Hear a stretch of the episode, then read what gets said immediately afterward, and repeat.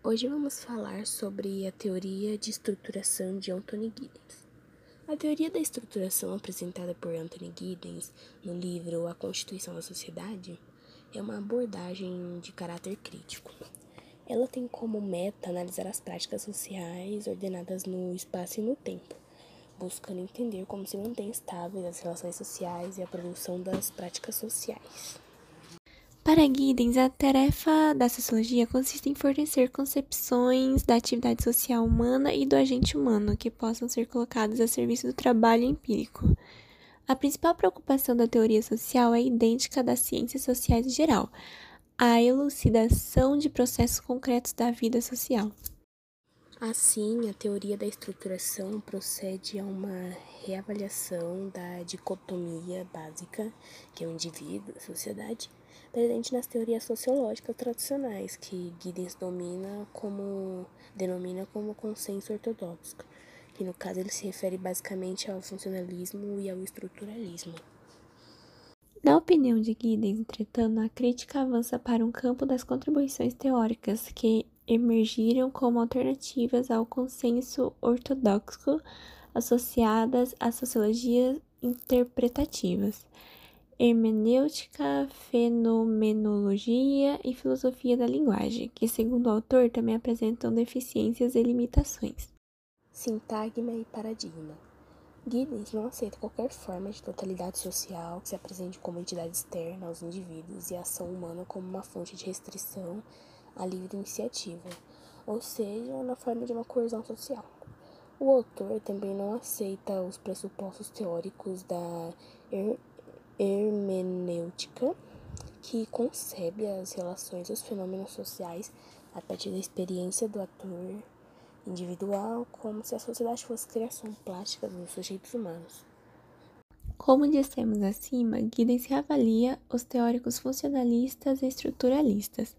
Para os primeiros, o termo estrutura representa a padronização das relações ou dos fenômenos sociais. A estrutura é externa aos indivíduos e também exerce co coerção social. Para os estruturalistas, o termo estrutura serve para indicar a padronização das relações sociais no âmbito de circunstâncias de interações sociais dentro do tempo-espaço atual e para além desse contexto.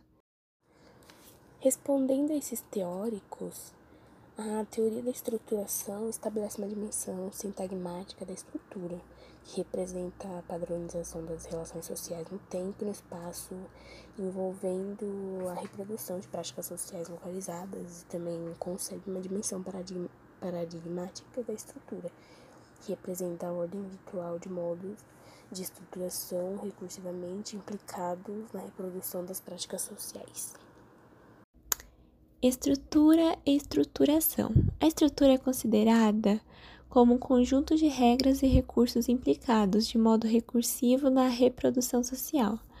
Ela é uma ordem virtual de relações transformadoras que permitem a reprodução das práticas sociais por dimensões variadas do tempo e espaço.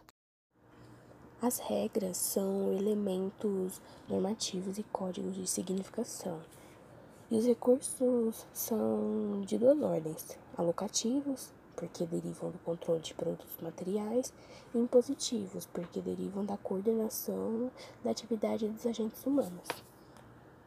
Assim, a reprodução das práticas sociais radica nas próximas relações humanas que têm lugar em contexto de interação social. Ao se apoiarem em regras e recursos, os atores sociais produzem e reproduzem as práticas sociais. A estruturação se refere às condições gerando a continuidade das práticas sociais que são produzidas e reproduzidas em interação. E os princípios estruturais só existem à medida que as formas são conduto social e são cronicamente reproduzidas através do tempo e do espaço. Nesse aspecto, o estudo dos contextos da interação é inerente à investigação da reprodução social. Giddens argumenta que o caráter localizado nas práticas sociais raramente pode ser concebido como delimitado pelo conceito tradicional de sociedade. E esse foi nosso trabalho, esperamos que tenham gostado.